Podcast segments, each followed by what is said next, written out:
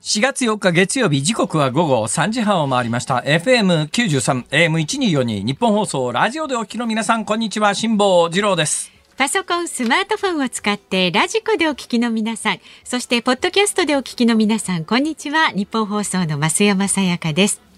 辛坊治郎ズームそこまで言うか。この番組は月曜日から木曜日まで辛坊さんが無邪気な視点で今一番気になる話題を忖度なく語るニュース解説番組です。です。ああ、失礼しました。ちょっと誠に失礼をばいたしました。皆さん、ありがとうございました。え、皆様のおかげでですね、皆様のご声援のおかげで、えー先週末にちらっとご案内をさせていただきましたが、昨日まで、えー横浜で行われておりました、2022年ジャパンボートショーというですね、はいえー日本で行われる最大のヨットボートショー。まあ、昔はヨットボートショーなんですがええ、最近はヨットの展示が、屋内展示がほとんどなくなってですね、ですねもう今モーターボートばっかりなんですよ。ほんでまあボートショーという名前になってるんですが、そのボートショーの中で、えーマリンジャーナリスト会議という MJC というところがあるんですが、そこで年間マリン大賞というやつを、えーいただきましてですね、昨日表彰式がありまして、はい。行ってまいりました。で、表彰式の前後にですね、まああの講演もちょっとやって、講演が実はね、その MJC のマリン大賞をもらうということが決まるよりも前に講演の依頼があって、はいはいって言ってて、えーはい。まあそれも行われたんですが、その前後にですね、あのーこの番組で先週ご案内したように、ええ。っていうかもうずーっとこう申し上げてるように今発売中の「風のことは風に問え」という本を買っていただいて私をたまたま目撃をされた場合には、えーすぐにサインをさせていただきますと、それで言うとですね今日私ね日本放送にあ雨の降る中、はい。傘をさしてきたんですよ。はいはい。そうしたら日本放送の、うんえー入り口のところの前にですね、ええ。大勢のはい。女性がもう一段となって固まってらっしゃってですね、うわーこれ雨の中こんだけの人数の方にサインするのは結構ね皆さんも大変だろうなと思ってそしたら私の目の前にワゴン車が1台止まったんですね、はい。はい。ちょうど日本放送の入り口のところなんですが、そこのワゴン車からですねえーえ得体の知れない風貌のなぜ得体が知れないかというと、はい帽子かぶってマスクしてるから誰だかわかんないんだよもう今時にもう誰でもわかんないじゃないですか。ほねはいはいでその方がですね、えー降りてきてですね、うん私のちょっと前は歩くわけですよ。えーそれで、これ後ろの皆さんにこれ今声をかけられたら前を歩いてる人にも失礼だし、なんか申し訳ないなとこう思って、はい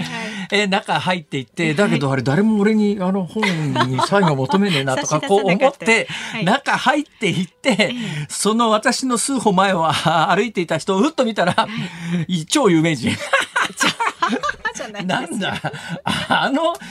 膨大な数の女性軍団の皆さんは、ええ。その入り、その人のええスタジオ入り、曲入りを待ち構えていて、玄関先にいらっしゃったのであって、私にサインを求めていらっしゃったんじゃないということに気がついてですね、それで言うと昨日同じことがありましてね昨日その会合がですよ、はい。そのマリンジャーナリスト会議をもらう会合が行われたのはパシフィコ横浜という、まあ横浜の、えー、港未来というところから歩いていける大きな見本市会場なんですよ。この大きな見本市会場に、えーでそこでもうボートショーしかやってないわけですね。でちょうど私の講演授賞式が始まる直前ぐらいに、はいはい。そこの大きな建物の一番メインストリートの入り口のところに、ええ。結構な数の若い男性女性がわんさかわんさか一塊になっていてですね。だって大盛況だったって伺いましたよ。これは。ねえええ。これは参ったなと思って、はい。それでちょっと顔を合わせてここで騒ぎを起こすとまずいなとこう思ったわけですよ。ええそれでちょっとこう、まあ、節目がちにして通り過ぎて、ねだけど誰も私のことに気がついてる気配もないのね。ええ。気配がゼロなんですよ。うん。あれこんなに大勢の人がいるのに気配がゼロはおかしいなと思ってふっと見たらですねその大きなパシフィコ横浜のはい。会場の、えー向かって海に向かって右手の方えにえ。大きなホールがあるんですよ。ね、で国立国立大ホールって書いてあってですね、はい、国立大学のホールかと思ったらあれは国立の大ホールなんですね。あれは私ずっと国立国立大学のホールだと思ってこれ国立いるみたいな。ただの大ホールでパシフィコ横浜の大ホールでいいだろうと今は思うんですが、その時まで私は国立大ホールだと国立大学の、まあ、教養ホールかなんかだと思ってたんですが、そこは今回のボートショーの会場になっていなかったんですね。そうなんですかそれで、やっと気がついたんです。はい、ものすごくたくさんの若い男女がいて、その皆さんの視線が私のところに行っていないということに気がついて、あれ？これはもしかして俺と関係ない人たちかなと思ってですね、それまで必死になって顔を隠して下を向いていたのに、これは無駄だなと。堂々と顔を上げて、皆さんとこうわざと目が合うようにしたのに、それでも全員無反応。誰も俺のことなんか気がついてねえじゃんか。なんだろうと思ったら、某私立の大学の入学式が行われておりましてですね。国立大ホールって書いてあるから国立大学かと思ったら どうも話に聞いたら国立大学じゃないらしいんですけど私立大学の、まあ、私も私立大学出身だから別に私立大学がどうだっていうわけじゃないですが、その国立大ホールで私立大学の入学式が行われていてちょうど同じ時間にそれが両方行われていたんで同じ動線でたくさんの若い男性女性がそこを歩いていたんで私とは何の関係もなかったということに気がついてですね、がっくりをして がっくりうなだれて、ボートショーに向かいましたとさ。で、そこで表彰式を、が行われましたとさ、そ。そこで表彰式が行われまして、ほいでまあ、いや、まあ、2022年の、えー、ボートショーのマリン賞で、私だけじゃないんですよ。対象私なんですが、対象じゃない賞の中で4人、全部で4人選ばれてまして、対象1名、それ、あの、対象じゃない人3名で、合計4人が表彰されたんですが、ところがですね、テレビの取材というのがですね、ええ、私の古巣の大阪のローカル局のローカル番組が一社だけ来てました。はい、よかったじゃないですか。あと関東全局無視。新聞も無視。一切無視。ちょっとぐらいだから誰も知らないっていうね、私のツイッターでも読んでなければ、誰もそんなものを知らないっていう。だ関西は私の古巣のローカル番組が取材に来てくれたんで、だからまあ今朝放送されたという話で、今朝放送されて知ったという人から何人かメールが来ましてですね。よかったじゃない。でもね、行かれたって方からもね、メール結構いただいていて、例えばね、東久留米市の綾子さん。はいはい。えー、東久留米から行こうと思ったら大変ですね。東久留米って西武池袋線でしょ、まあね、秋津清瀬東久留米の東久留米ですよね。それ西武線の人じゃないと分かんないと思いますね。はい。えー、MJC マリン大賞受賞おめでとうございます。授賞式の後に行われたトークショーの前後ではサインの大行列ができていましたね。私はあえて辛坊さんの著書ではなくノートにサインをいただいたため。いらっしゃったいらっしゃった。そういう方。ね、はい、あの方か。そう、あなた変わってるねと辛坊さんに言われてしまいました。で、ここからとすごいんですよ。でもこのノートはズームが土曜日の放送だった頃から毎回の放送内容をまとめた大事なノートで現在3冊目です。すごくないですか？おかげで少しは頭が良くなる私もびっくりしました。あのね、はい、オンエア内容内容を毎日毎日日記のようにずっとつけてらっしゃる方いらっしゃってですね。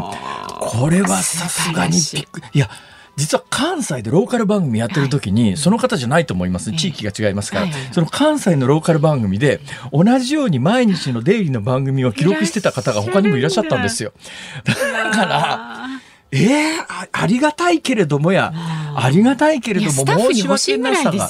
本当だよね。そうそう。ここのスタッフなんかひどいんだよ。覚えてないですからね。私が来るということさら忘れててですよね。大体私が来ると、机の上にこう新聞を置いていただくことになってるんですが、大体3回に2回は置いてないですからね。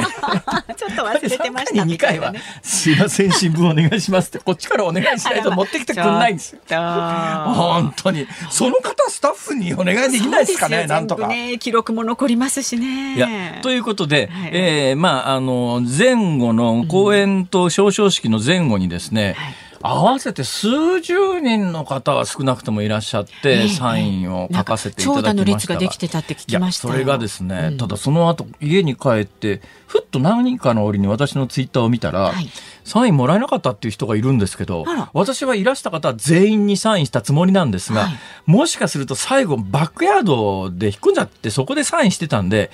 関係者の方が途中で制限しちゃった可能性もゼロではないんですよ。なるほど。えー、だからもしそういう方がいらっしゃったら、うんうん、そういう方はですね、うん、返信用の封筒をつけて、本を日本放送の番組宛てに送っていただいたら、必ずサインして送り返します。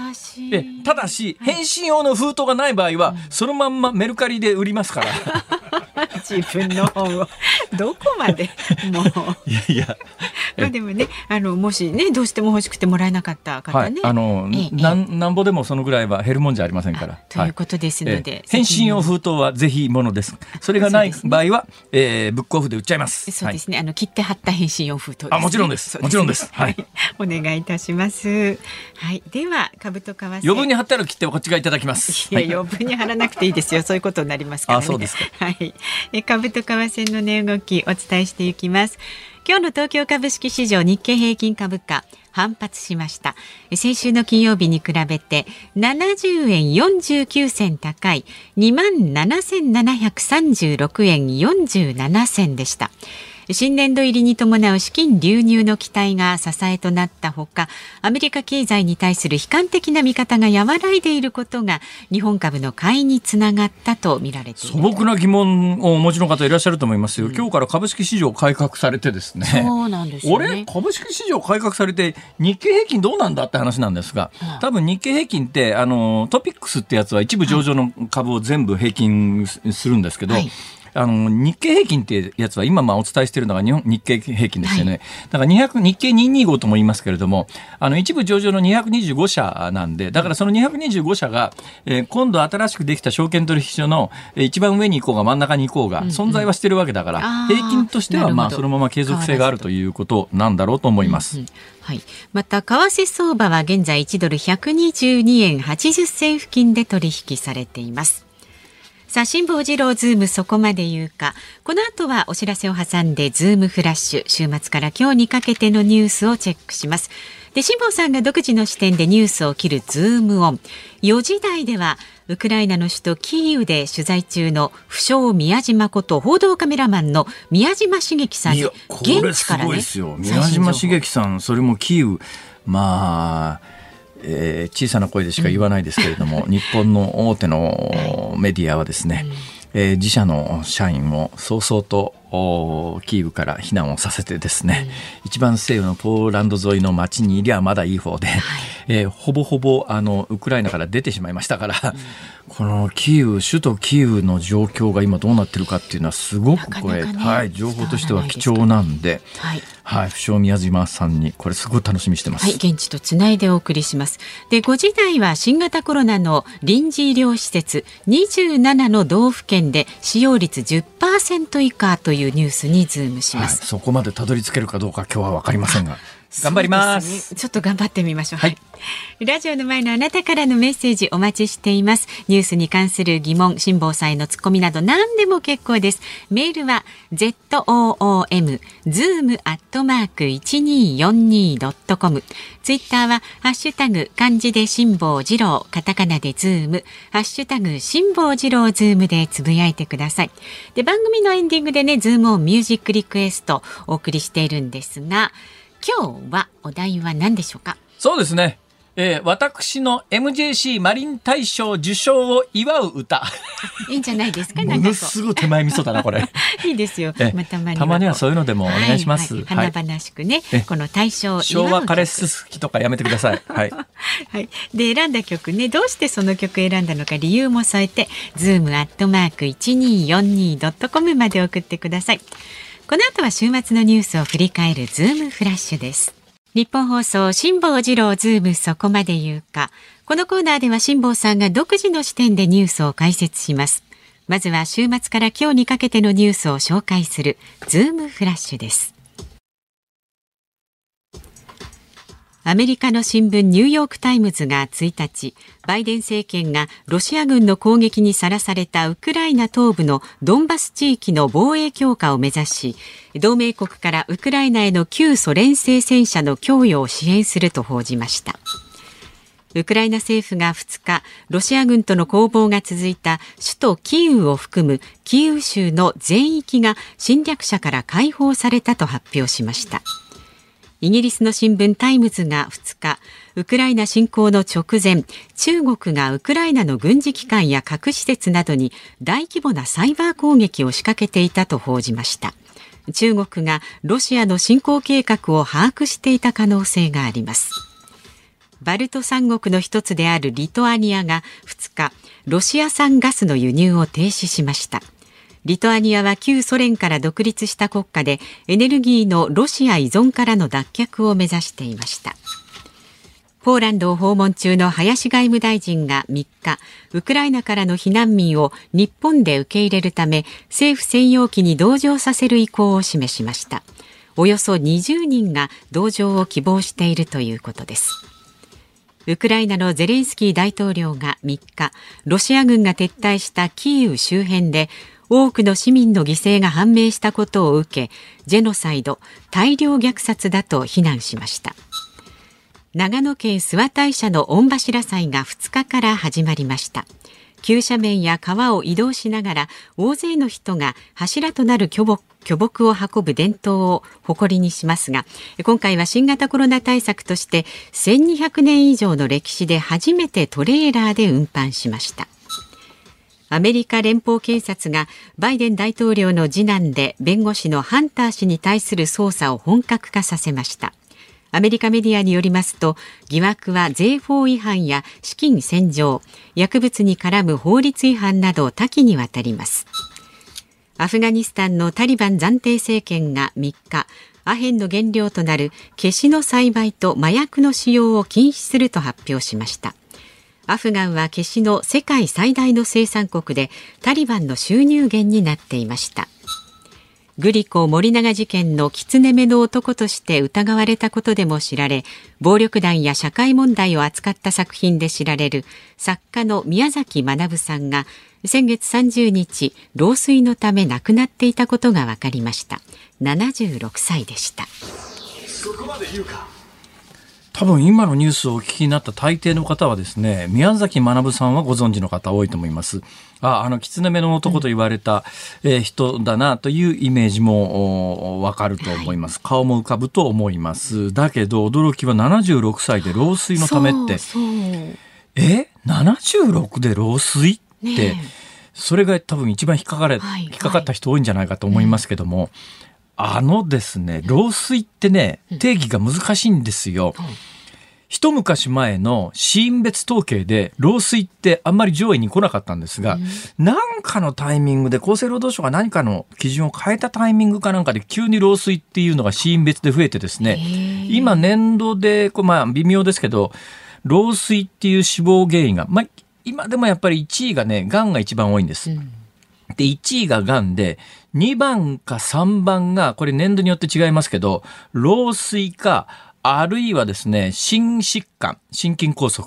で、4、3番目か4番目ぐらいに脳血管障害っていう、大体これがね、大きな理由なんですが、ちょっと前までは老衰っていうジャンルがなかった時代もあったんですね。今はでも老衰ってジャンルを作ったんで、老衰が2位か3位に入ってきてますが、どういうことかというと、えー、まあ、主たる原因が、うん、例えば誤嚥性肺炎で間違ってのももの飲み込んじゃいましたっていうのが直接の死因なんだけども、それ大きな目線で見たときに、いや、このおじいちゃん亡くなったのは、最終的に誤嚥性で気管でなんか食べ物入っちゃったからなんだけど、そもそも100歳超えてて体が弱っていて、物を噛んだり飲み込んだりする能力が衰えてたんで誤嚥性肺炎になっちゃいましたっていう時に、死因を誤嚥性肺炎と、肺炎と書くか、老衰と書くかは、ある意味医者次第なんですね。だから統計で出てきてる数字って、この辺りになるともうよくわかんないんですよ。で、宮崎さんの場合も今時、まあ正直なこと言うと76歳で老衰。老衰っていうのはまあ、全身の機能が衰えてきて、うんまあ、物が食べられなくなってくると、うん、まあ、胃ろうって言って無理に、無理やりお腹に穴開けて食べ物を仕込まない限りは1週間ぐらいで、はい、まあ、死んじゃいますよね。それは物食べられなくなったから。うん、で、そういうのが、まあ、一般的な医学的に言うと90歳、100歳を超えてる場合は、多く老衰っていうふうに判定されるんだけれども、それより前の場合は、いや、その状況になる直前に脳血管障害がありましたっていう時には、心脳卒中と書いたりするわけです。うんはい、で、それ心脳卒中と、まあ、60代、70代ぐらいだったら、えー、まあ、心脳卒中。だけど、同じ状況で亡くなっても100歳超えていた場合には、老衰って書かれる時があるんで、この76歳で宮崎さんが亡くなられたってニュースなんですが、うん本当の死因はもしかすると報道されてないだけで別にあったのかなっていうそういう意味のね。だから医者が最終的にまあまあいずれにせよあの本当に残念ではあります。私もこの方はお会いしたことがあってお話聞いたことがある方なんで、えーえー、あのかなり年齢的なことも含めてショックだなと本当に思います。さあそれ以外のニュースで、えー、重要ニュースこれ順番に上から振り返ってみますと一番最初のニュースでですね、はい、アメリカのバイデン政権が旧ソ連型戦車の供与を支援する。言うのは簡単だけどこれあの実際実行するのはですねえー、国境を越えて運び込まなきゃいけませんから、うん、で空域閉鎖されてるわけじゃありませんから空路でウクライナに旧ソ連製の戦車運ぶわけにいかないので、はい、陸路から入れるとなると周辺国の同意も得なきゃいけないしそんなに簡単じゃないんですがなんでここへ来てこれが浮上してるかというと、はいはい、今の最大の焦点はあの、どこのタイミングでウクライナとロシアが講和条約結ぶ講和条約というか、停戦に合意するかっていうところが大切なんですが、はい、その停戦した時の、最前線、つまり両軍の戦ってる一番フロントラインというのが停戦ラインになります。で、そこの停戦ラインよりも東側はおそらく実質ロシア領になっていくだろうし、えー、ウクライナはかなり国土を減らされることになるだろうと思います。はい、そうなると、今の戦いって、ウクライナ、さすがにあの、ロシアは、えー、キエフの侵略は諦めたようで、軍を東側に移してるんだけど、そうすると今最後の戦いで停戦になるまでに、ロシアとしては東部の占領地域をできるだけ拡大したいと思うし、ウクライナはもうすでに占領されてるところをちょっとでも押し戻したいとこう思いますよね。で、今までの戦いで向こうからロシアが攻めてくる戦車その他を撃退するには、えー、ジャベリンとかスティンガーとかあるんですが、まあ、ジャベリンっていうのは、あの、下半型の対戦車砲なんですけど、うん、まあ、いや、筒、土管の筒みたいなもんですね。あれを人間一人で運べるわけですよ。で、ただ距離がですね、2キロから3キロぐらいまでの至近距離に行かなきゃいけないんで、うん、そこに行くまでに攻撃されて、多分相当な兵士の方が亡くなってると思うんだけど、ソ連の戦車が目視できるところで距離が2.5キロぐらいまでのところに近寄ることができたら、その土管みたいなものを肩に掲げてですね、照準を合わせてぶっ放すとですね、そこからミサイルが飛んでいって、そのミサイルは、あの、戦車に当たる直前で150メートルぐらいガーッと浮上して、真上からドーンと落ちてくるんです。戦車って、前面っていう前の部分ってものすごい分厚い装甲があって、前から攻撃されたってそんな簡単には戦車ってぶっ壊れないんだけど、上は弱いんです。全部厚くすると重くて動かないから、どっか薄くするんで攻撃されにくい真上は薄くしてあるんだけど、そのジャベリンっていう下半型の対戦車砲は肩に加えてドーンと撃つと、自分でミサイルの熱源みたいなものを追跡していって上から攻撃できるんだけど、それがすごく効いてて、相当ソ連の、ロシアの戦車はやられて、それでまあ、ロシアは、まあ、あの、東部の方へ逃げていく状況なんだけど、こっからさらに、奪われた領地を取り戻すとなると、この道具じゃダメなんですよ。戦車がいるんですよ。だからもうアメリカとしては、こっからさらに最後の停戦の時のラインをちょっとでも東側に押し返すための武器というのを供与し始めてると。戦況はそういうところに今推移しつつあるという、そういう意味のニュースなんです、これ。わかりました。はい、以上です。質問でした。Cozy up 番組イベント第2弾開催決定。飯田浩司の OK コージーアップ激論横浜ベイサミット in 神奈川県民ホール。4月28日日曜日出演は青山繁晴飯田泰之小泉悠ほか。チケット好評発売中。詳しくは番組ホームページをチェック4月4日月曜日時刻は午後4時を回りました。ニッポン放送から辛坊治郎と。増山さやかでお送りしています。ズームそこまで言うかいただいたメールをご紹介します。ありがとうございます。八王子市のマリーさん43歳女性の方。辛坊さん切手を貼った返信用封筒と著書を同封したらサイン入りで送り返してくれると言いましたか？そんなこと言ったら昨日のイベントに行っていない人もどんどん本を送ってきちゃいますよ。えあのー、そのつもりです。あだってそれをするためにはどうしたって本買わなきゃいけませんから。それであのはっきり言ってですね返信用の封筒と、はい。あまあ、切手を貼ったあの切手中立ってですよ、うん。それの送料に見合う分貼っていただかなきゃですね。ね。えー切手貼ってるだろうっつって2円切手とか貼られても困っちゃうんで、あの返信に必要なだけの切手を貼った返信用封筒が添えられていりゃですね、うんうん。サインして封筒の中入れて、うん。ねえー、糊で貼って送るだけですから、まあまあそのぐらいの手間は別にあどうってことありませんので。まあ。はあ、あのあの別におすすめはしませんけど まあもちろんそれはあの全然はい、えーうん。だってそのえ来て来たけどサインしてもらえなかったかどうかなんてわからないわけですから、まあそうですね。はい、そういうのは別にかも、うんうんうん。正直言って、うん。買ってくれりゃ何でもいいんですって。別にそこまで私この本宣伝してもなあ いやでも風のことは風にといもないんですがもう行きがかり上ですからまあ、ここまであの、はい番組を上げて応援していただいてるんだったらだったらまあ乗っちまった方がいいかなと。買ってください。はい、買ってください。えはいえーで、えー、10冊以上の場合には 10冊普通なかなか買いませんよ。そうですね、10冊以上特典なんかつけようか。えーっと、10そうだな 私のデッドストックの古い本を一冊。10冊でそれですか？え？ーあれ？ケチあれ？あれ？どうだろう？じゃあ、あの、もうちょっとまとめて送っていただいたら、声一回つけちゃうみたいな。公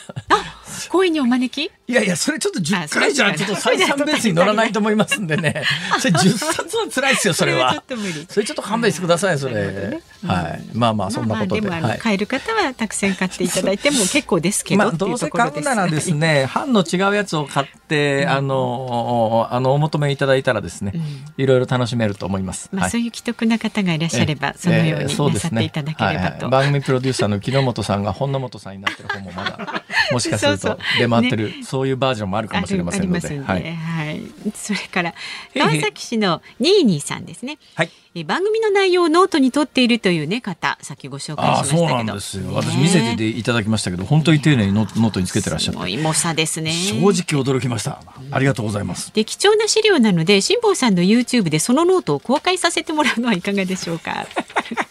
どこまで便乗？私私ねあのね、本当にこのラジオやっててですね、はい。まあ何回も申し上げてますけど昔のラジオは録音機もなかったんで、うん。ね何言ったところでそんなこと言ってねえで済んだんですがね。それ今まあラジコでねもう録音されてる上に控えてる人までいた日にはです。そんなこと言ってないっていう言い逃れができなくなって困るじゃないですそかうですよ。だからやっぱりねきちんとあの言ってない。ディープフェイクだ。責任を持ってお送りしてます。今動画だって編集で作れる時代なんだから。生放送はねちょっとね。俺は言ってない。ってそうそうフェ間イクしづらいですよ。違った時は全部それにしよう。ディープフェイクだ。いやいやいや。はいはい、まだまだご意見お待ちしております。メールは z o o m zoom アットマーク一二四二ドットコム。ツイッターでもつぶやいてください。ハッシュタグ漢字で辛坊治郎、カタカナでズーム、ハッシュタグ辛坊治郎ズームでつぶやいてください。で今日の番組のエンディングにおかけしますズームオンミュージックリクエストはですね、辛坊さんの MJC マリン大賞受賞を祝う曲。えなぜその曲を選んだのかもね、理由も添えて送ってください。へいへい。お待ちしております。さあこの後はいよいよウクライナの首都キーウで取材を続けている不肖宮嶋こと報道カメラマンの宮嶋茂樹さんにお話を伺います。ニッポン放送辛坊治郎ズームそこまで言うか。この時間特集するニュースはこちらです。ウクライナがキーウ州全域をロシア軍から奪還ウクライナのマリャル国防次官が2日、首都キーウを含むキーウ州全域をロシア軍から解放したと明らかにしました。しかし、キーウ近郊では多くの市民の犠牲が伝えられ、撤退する際にロシア軍が設置した地雷の処理も続いています。最新の現地の状況はどうなっているんでしょうかこの時間はこれまでにイラク、北朝鮮、アフガニスタンなど数多くの紛争地帯に行かれ現在はキーウで取材を続けている不詳宮島こと報道カメラマンの宮島茂樹さんにスカイプをつないでお話を伺っていきます。宮島さんご苦労様です、はい、おどうもご無沙汰してます。いやー、私、あのー今、パソコン越しに、えー宮島さんの鼻の大アップが見えててですね、お元気そうで何よりですが、フットワークさすがに軽いですね。いえいえ、あの、もうこちらに来て一月になりますが、なんとかやってます。え、一月になるんですか？どのタイミングで入られたんですか、どうやって入ったんでえっ、と、すか、入ったのがですね、ちょうどおウクライナに入ったのが3日ですんで、えーまだあの首都がちょうど包囲されつつある時にキエフに入りました。えー、3日首都に入ったのは12日ですね、13日ですね。はい。ほほーよくしかし、この時期飛行機とか取れましたね。どういうルートで入られたんですかえっ、とですね、えっと、お本当は最初はあのキエフだあの、イスタンブール経由キエフ行きだったんですが、えええー空港が閉鎖されましたんで、当然あの、えードイツ経由になりました。ドイツ経由、ポーランドのクラクフ、えークラクフからあのバスで、えーっとリビウに入って、えーリビウからはですね、えーっと医療関係の団体のおあの荷物トラックに乗せられて、えーえー首都に入りました。乗せられてっていうか、それ全部あの、ご自身で交渉されるんでしょそうでしたね、はい、あのちょっとてキエフ行きは特に手こずりましたが、えー当時はまだあのあの避難民の方で列車、バスがあの溢れておりましたんで、えーまあ、こういう手段しかないかと思いまして、なんとか手配して、えー乗せてもらいました。いやー、さすがですね。今、ちなみにどこにいらっしゃるんですか、具体的に。はい、今、こちら今電話をしているのは、えっと、自分の今、あの、わらじを抜いている宿のホテルですね、に、あの、おります。そのホテルっていうのは、いろんなものは機能してるんですか？それがね、ちゃんと機能してるんですよ。えーっと、まあ、あの、こちらにですね、あの内務省のおメディアセンターがあるから、まあ、これも後で知ったんですが、えーまあ、こちらにずっと長くいるんですが、えええー水道、おお湯は出ます。うあと、電気えーもあります。えー時々停電はするんですが、あちゃんと来ております。で、またこうやって、えー Wi-Fi もつながるというですね、まあ、あの、えー非常に機能しております。でそれとですね、と、お4月の1日からですね、酒がか解禁になりましてですね、はえーこのホテルでもですね、夜は酒が提供されるようになりました。へえ、まさかロシア産のウォッカじゃないでしょうね。えさすがにそれはなくてですね、えーと同じブランドのストリッチ内もあるんですが、えーそれはあのエスエストニア産でした。あ、エストニア産ですか？やっぱりウォッカはウォッカなんだ。あ今、ロシア語なかなか喋れるようなあの状況じゃなくてですね、あえ。えのなかなかそこはちょっとロシア製のものというと、ちょっと辛いものがありますね、やっぱそうでしょうね。食事どうされてるんですか、食事はですね、あのまあ贅沢さえ言わなければですね、えー一応温かいものが食べれます。あのこの宿でもですね、えー一応あの300ですから1000円ぐらい払いますと、えー食い放題のまあそういううん朝飯と朝食があのございます。ああ、そうですか。はいいや、ということで、えっ、と、キエフの中自体は、まあ、あの、市民生活が保たれてるということですね。はい、中心部は全く問題ありません。あの、あの、まあ、えー4月の1日、特に4月の3月31日からですね、めっきりあの銃声と爆発音が減りまして、えーっと、空襲警報もほとんど2回ぐらいしかなってませんね。あの、そういう状況です。減ったということは、それまではかなりその爆発音とかっていうのは、き普通に聞こえる状態だったんですか？ごくごく普通でした。えっと、特に北部、うえー東部はですね、あの橋を、あの川、ドニエプルが挟んでおりましたんで、えーなかなかと東の方には行けなかったんですが、えええー北の方にはすぐ行けたんですが、北に行くとさすがにすごかったですね。もうそ、もう煙が見えるぐらいのところにどかどか落ちてました。あらまあ。しかし、それとなると、やっぱり、あの、そこにいて取材してると命に関わりますよね。いや、私はさほど危険は感じなかったんですが、えーっとまああのまあ、今回のイルピンだとか、あのえー あのブチャなんか見ますと、ですね、えーこれは、まあ明日から実はあの行くつもりなんですが、えーちょっとかなり覚悟をしないとなというのは覚悟してます。またあの、4月1日にはイルピンに入れたんですが、えーその時はですね、えっとまあ、あの一緒に行った地元のジャーナリストからですね、えー防弾チョッキを22キロと言われましてですね、えーかなり重い目をしました。ああ。あの、防弾チョッキってやつは、あの、二重に着てどうなんですか？例えば AK の、あの、カラシニコフっていう自動小銃ありますね。自動小銃の弾とか防げるんですか、えっとね、ぼ私のはレレベル4、軍用のレベル4といわれる、まああのえー、7.62ミリまで、えー弾くというややつだったんで、かなり重いですね。ああ。えーその上にですね、あのあのまあ、あの報道用のステッカーを貼るためにですね、えええー爆弾の破片用の薄いのを上からまた来て、ええ。えーヘルメットもですね、えっと4点式のヘルメットでした。なんすか、この4点式のヘルメットって？あの2点式だとあの首がガクンとちょっとショックがかかるんで、爆発にあの4点に分けたそのストラップですね。いや、それでもね、防弾チョッキだのヘルメットだのつったって、そこに弾が当たりゃ弾けるかもしれないですけど、あの全身を覆ってるわけじゃないですから。あ気休めですよ。ですよね。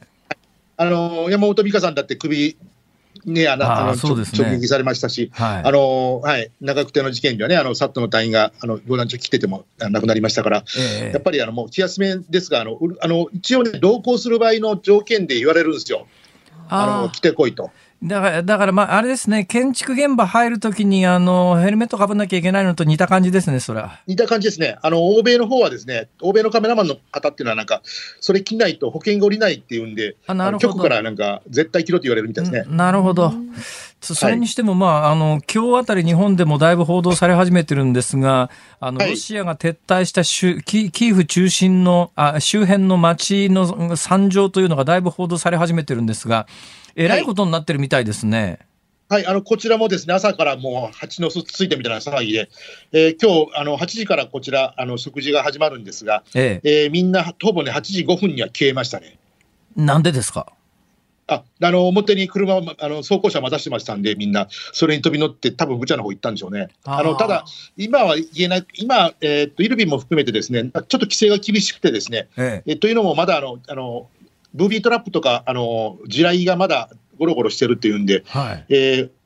境目までは行けるんですが、そこから追い返されちゃうっていうことなんで、明日ですね、えーいわゆる軍の方おきまああの軍と警察の方がですね、えーっとほメディアのために、まあ、そういうルートを開けちゃうというう通達がさっき来ましたんで。まあ、そういうのの下見のためにみんなさっき出かけていったんだと思います。でもまあそのロシアが制圧してたところに入るとなると当然ロシアの側からすりゃですね攻め込まれないように対人地雷とか周りにいっぱい埋めてるでしょうから近寄るだけで何か踏んだら終わりっていう状況ですよねそら。そうですね、あのただあの、こちらの方あのえーっと市内に関しましてはあの、ほとんど舗装されてますんで、えーまあ、あのワイヤーを張ってあるとかだったら、わまあ、まあちょっとあれですけど、ええ埋めるってことはなかなかできないんで、おそらくそういうう地元の人の遺体の下とかに手榴弾をおし、えー仕込むとかですね、はいはいまあ、そういう嫌なやり方をやってるんじゃないかと言われてますし、実際あの、ウクライナ軍の公兵がですね今、必死にそういうのをあの片付けてるというふうに聞いております。取材できればいいんですが。まああのうんなんでしかしどうなんですかねこれ宮島さんに聞いて答えが出るような話ではないと思うんですがロシアは一体何を目指してたんですかね本気でやっぱり何をしたかったんですかね、こんな、こええまあ、こんなことして、ウクライナ軍のセーラー、以前、あのカチンの森であの、まあ、ソ連がやってますんで、はいはい。あのまあ、す同じことを企んでたのかなという気がしないでもないですね。ああ。今の状況はやっぱりウクライナ軍の抵抗に業を煮やして、もうキエフ侵攻は諦めたっていう感じなんですかね。その通りだと思います。あの実質、もうあの無理だとあの判断したんだと思います。えー実際あの、かなり今、えーっと、キーウ市内、えー首都圏だけでも200万人残ってると言われてますんで、200万人がほぼもう腹決めて、えー戦うつもりだったようなんで、えーあとはもう武器もふんだんにあります。あの今の私が泊まっているホテルもですね、食事時になりましたら半分が軍人です。えーっともうあの銃に装填したまま、弾を装填したままの銃をみんなテーブルにかけたまま飯食ってるというような状況で、もうほぼ一家に一丁あるっていう状況ですんで、あのまあ、そういう状況も踏まえて、えーまあ、これは首都に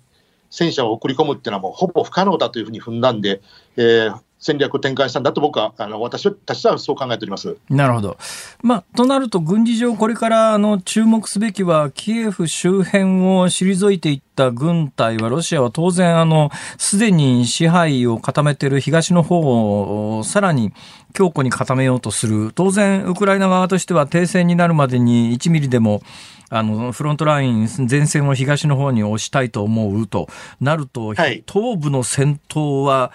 これから大変なことになりそうな予感がするんですが。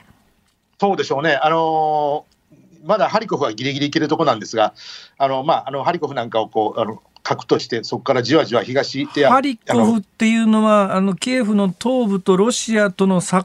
だから、ぜキエウクライナ全体の地図でいうと、東北部ですね。そうですねあの、ベラルーシに近いところにあります、はい。大都市ですね。はいええ。そこがやまだそこは、えっと、落ちてませんので、えええっとおえー、そこを核としてじわじわあの北と東に、えーと、あのウクライナ側は戦力をあの広げていきたいのかなという気がしますねそのウクライナ国内で、えー、感じるというか、市民の皆さんの間で広まっている現状認識なんですが、戦況をどう見てるんですかね、はい、皆さんは？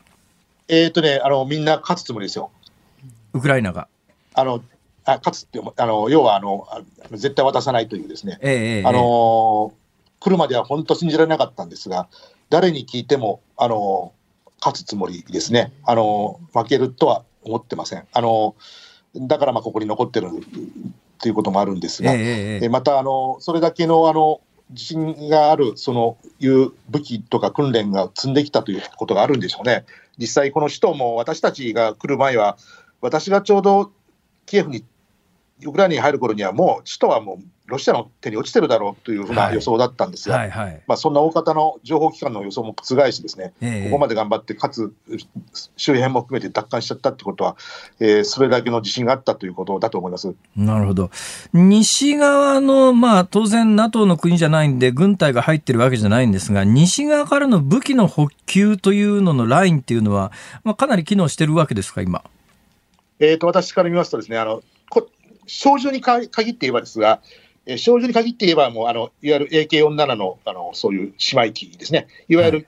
はい、あのあのウクライナの独自の、まあ、そういう小銃システムのその姉妹品があるんですが、えー、ただですねあの、カタログでしか見たことないようなですねピッカピカのあ変わったのが多々ありました。えー、とあとはですね、地雷もですねピカピカのがありましたし、えー、またあの実はあのイレピン入るときにですね、えー、かなりあの部隊が混在してたんですが、そこを通り抜けるときってです、ね、カメラが見つかると結構罵声浴びるんですよね。何しやがった、何しに来やがったみたいな感じで、その時ですね、綺麗な英語が聞こえましたんで、ええ、あの喋ってる英語は汚いんですけど、あの発音が綺麗な英語が聞こえましたんで、ええ、おそらくそっち方面から来た方じゃないかなというふうに推察してます。まあ、カメラを嫌がったってことも、その辺もことがあったのかなという気がしますね。ちょっと待ってください。今の発言の真意がよく、よくわからないんですが、あの、西側が人を入れてるってことですか、具体的に？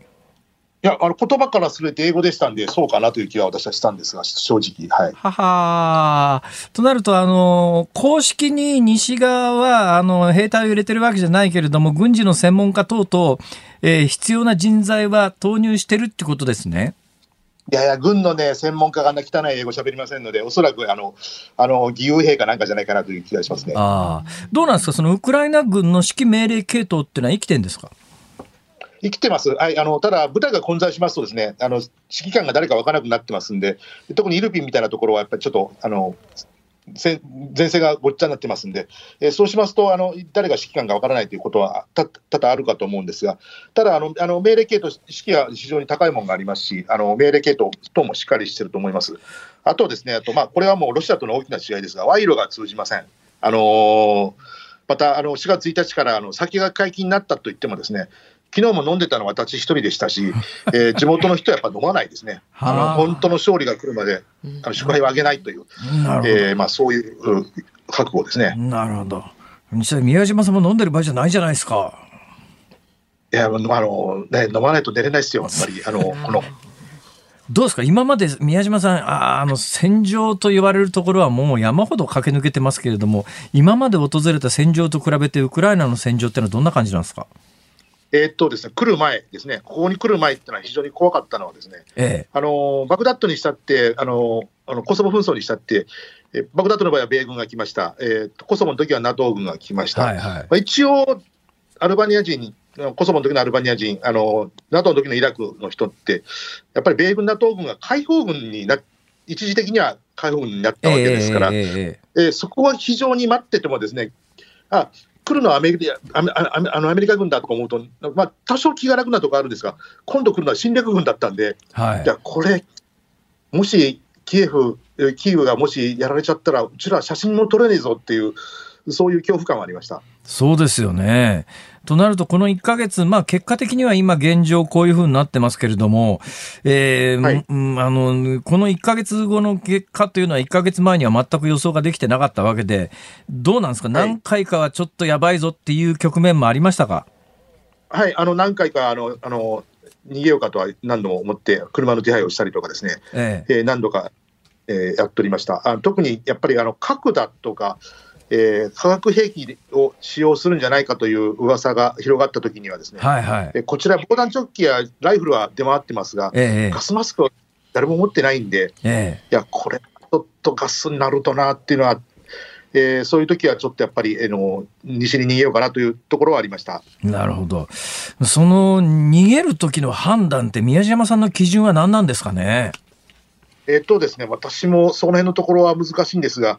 あのまあ、地元の人が、あのね、地元の人に首根っこ捕まえられて、とっとと逃げるんだって言われたら逃げようかなというぐらい。なるほどね。やっぱりその辺の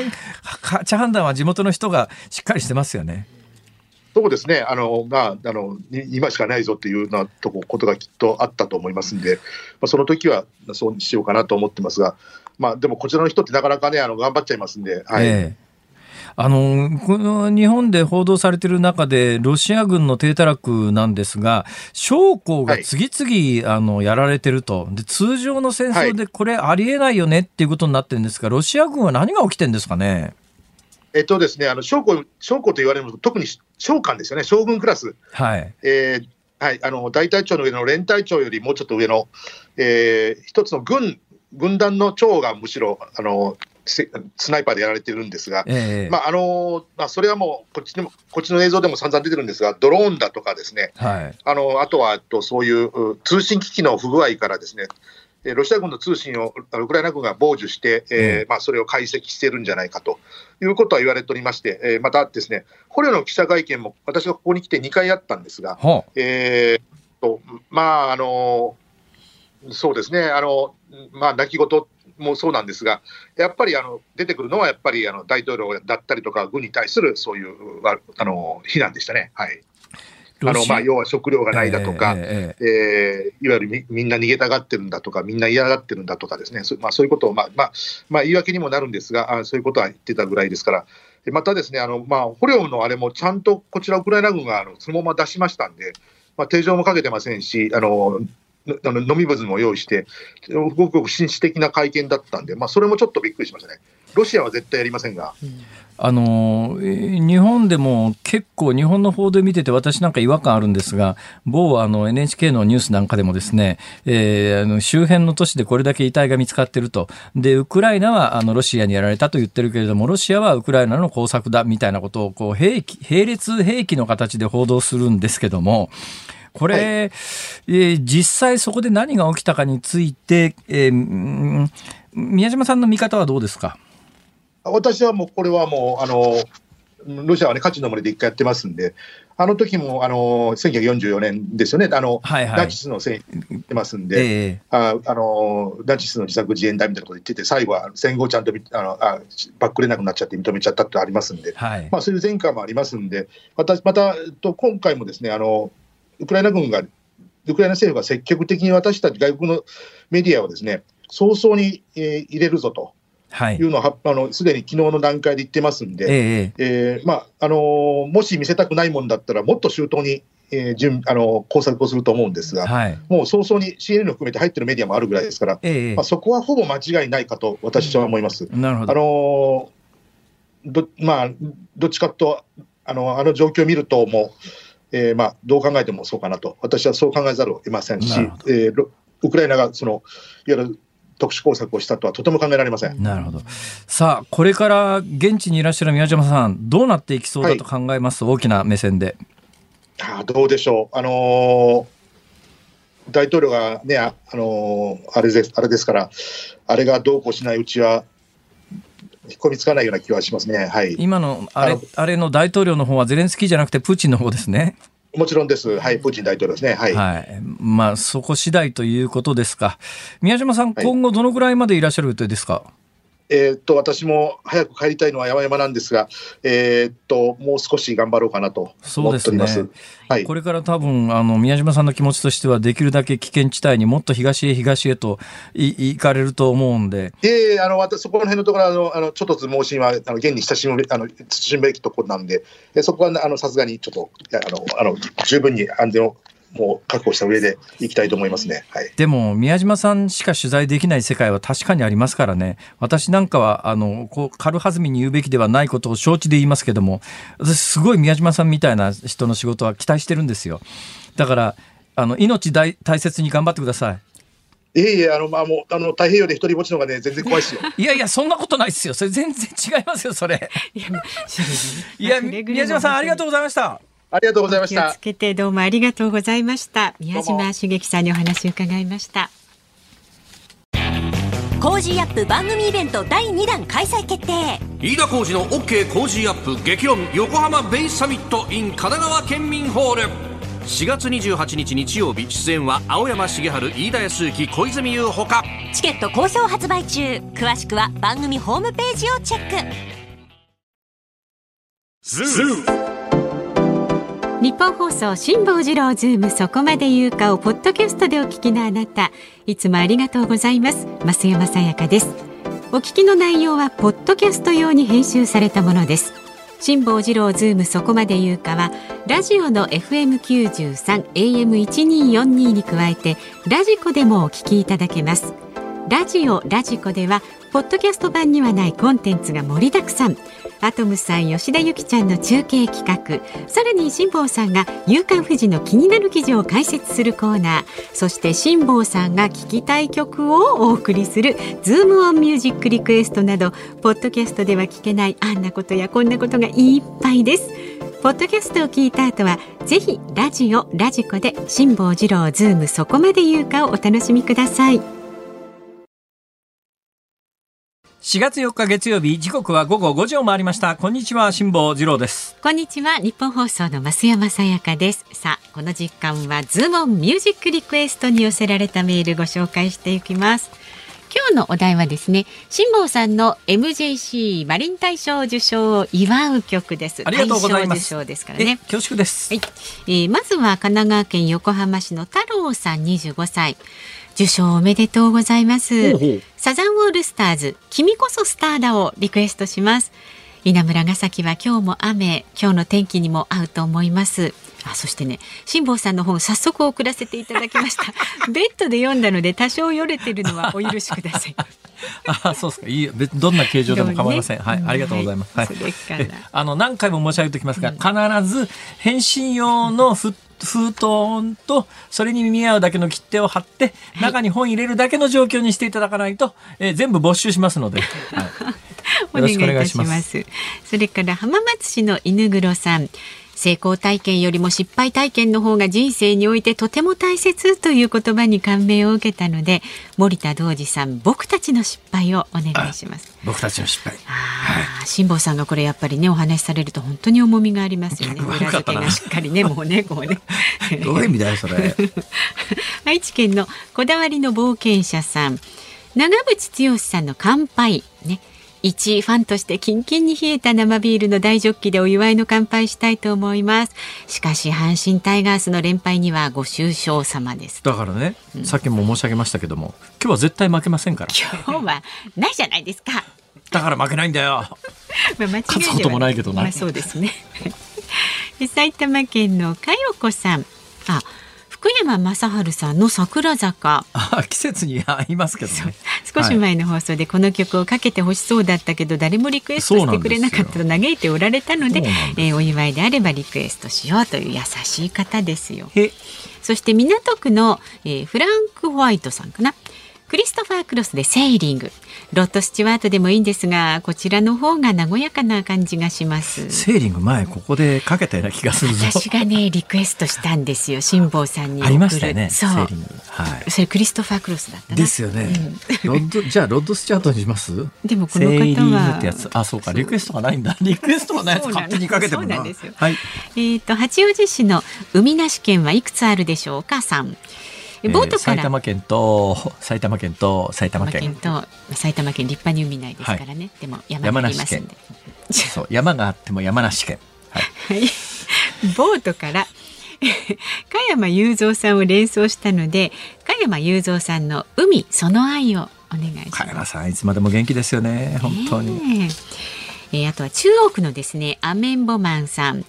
受賞おめでとうございます景気よく明るい曲でお祝いをしましょうビレッジピープルのインザネイビー確かに明るい。うん、海は太平洋だけじゃないですよ。すべて横断して縦断して七つの海を制覇しましょう。無理無理海のことは辛抱に問えって書いてあります。私ね、自慢じゃないですかね。むっちゃ船酔いひどいですから。おっしゃってましたよね。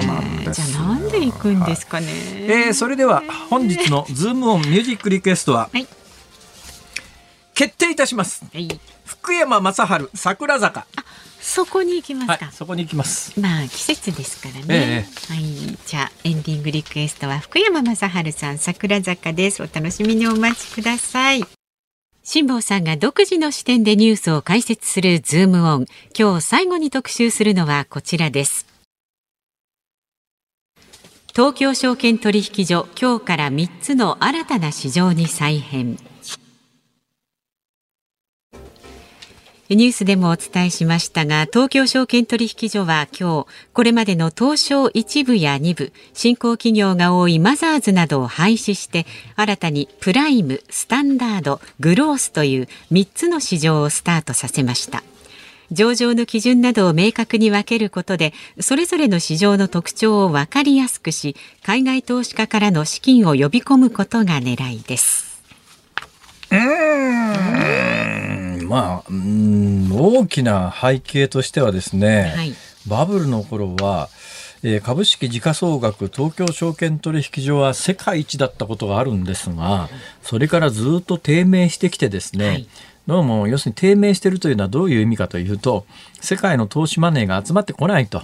でなんで投資マネーが集まってこないんだと考えた時に、いややっぱりなんか東証一部上場っていうのにそんなに価値があるとも思えないよね魅力ないよねみたいなところが定着しちゃってるんで、ええ。いろんな意識を変えたいなっていうところがあるわけですよ。はい。で東京証券取引所の一部上場二部上場マザーズジャスダック、まあ、4つあるんですけども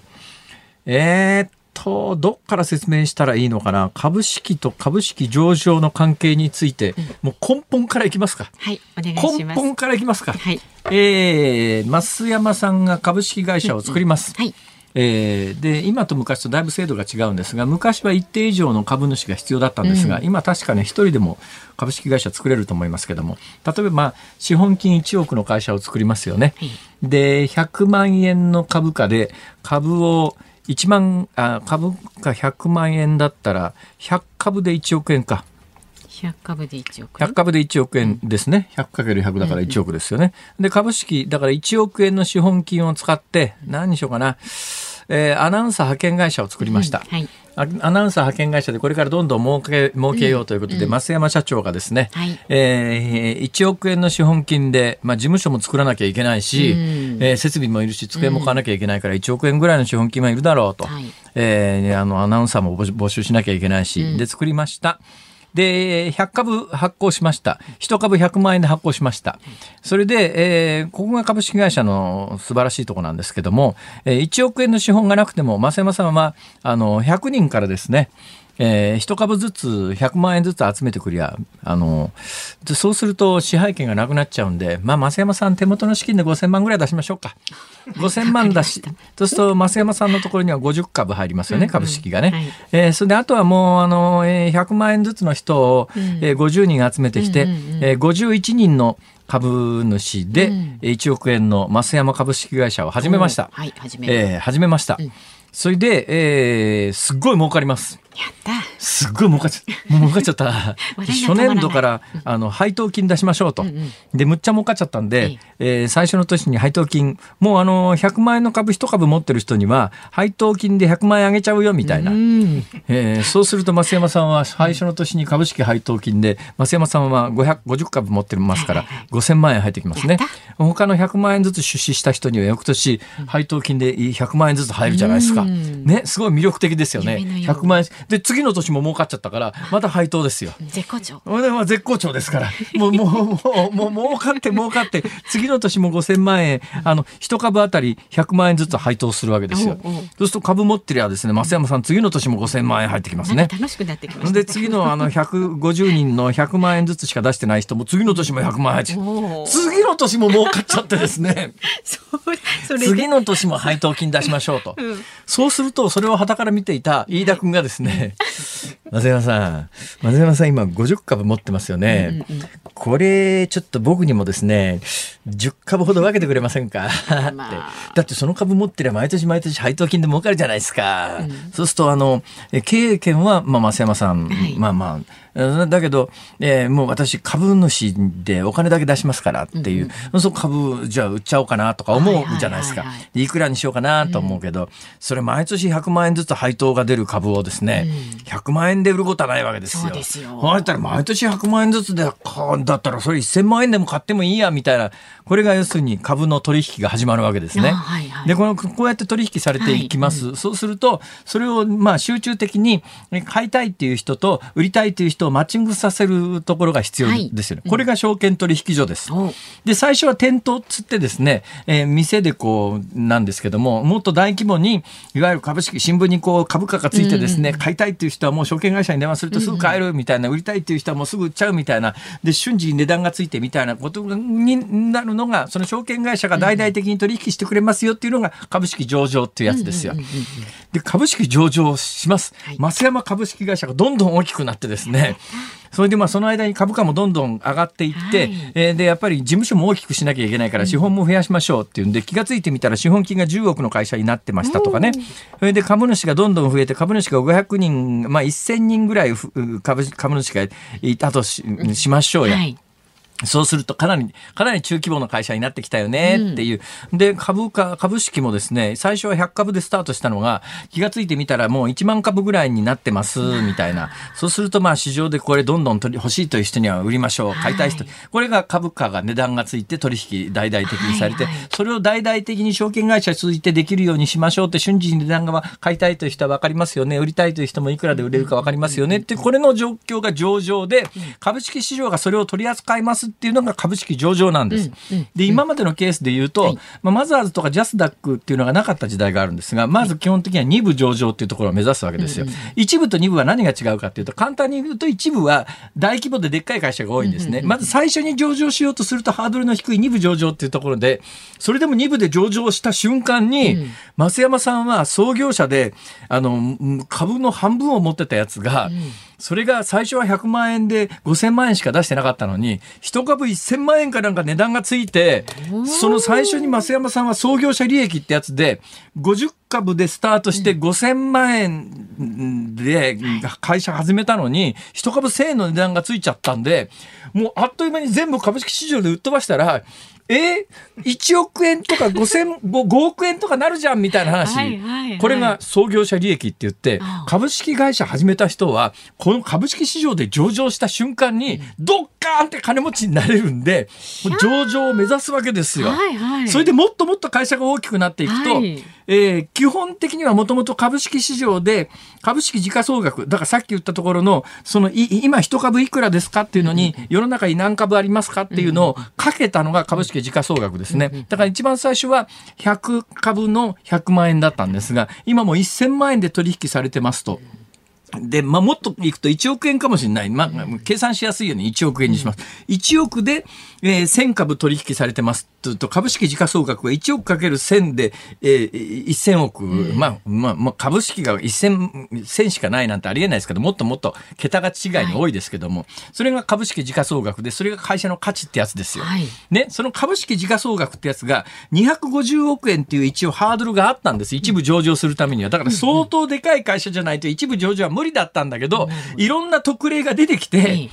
そこまででっかくない会社でも一部上場一部上場の方がかっこいいから、大企業だってイメージがあって、ええで、やたら一部上場企業が増えすぎちゃって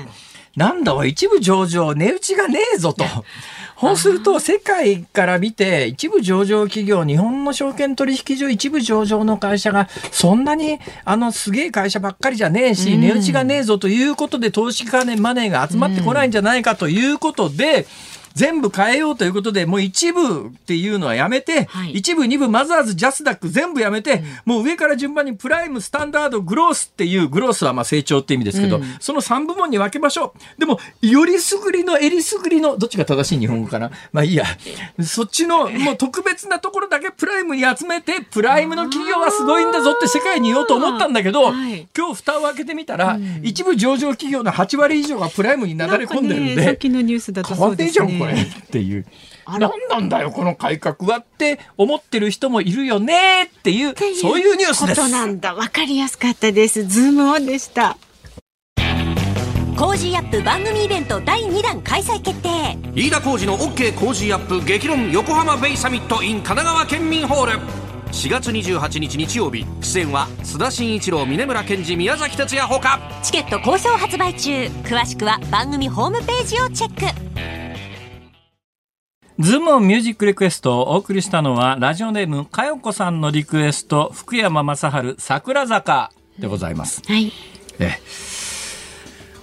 えあのー名曲なんでえ、ええーサビのところだけがこう印象に残ってて、うんこの曲のイントロの最初を聞いてもわかんないと思う。イントロちょっと意外でしたね。改めて聞くとえあこんなインね。トロだったんだ、はいはい。昔の曲はね結構イントロドンでね答えられましたけど、もうこの時代になると無理ですね。で今日なぜ、えー福山雅治桜坂にしたかというとですね、ええ。この曲のリリースは2000年なんですよ。でこの間リスナーの方にご指摘いただいたように、はい。ここのリクエストコーナーは、昭和の。昭和の歌じゃないとかからないという そういうご指摘がありましたんで、ええええあえて昭和を外してみました、まあそれでも2000年って昭和じゃないよね平成だよね平成ですけど。平成だよね平成ですけど22年前ですけどね。結構悪かったな昔22年前で。ええじゃあもうちょっとなんか、サカナクションとかさ、ほら。なんでサカナクションなんだかちょっと頑張ってみてください。そうだな。ちょもうちょっと頑張って、ほら。まあなんか、あいみょんとかほら。あいみょんね、ええそうですね。愛子さんは、もうちょっと前だね。長くね活躍されてますけどね。愛子さん、昭和から活躍されてないでしょ、でも。昭平成ですねきええっと。これもう、まああのね、えー聞聞く人が聞いたら何言ってんだこれ。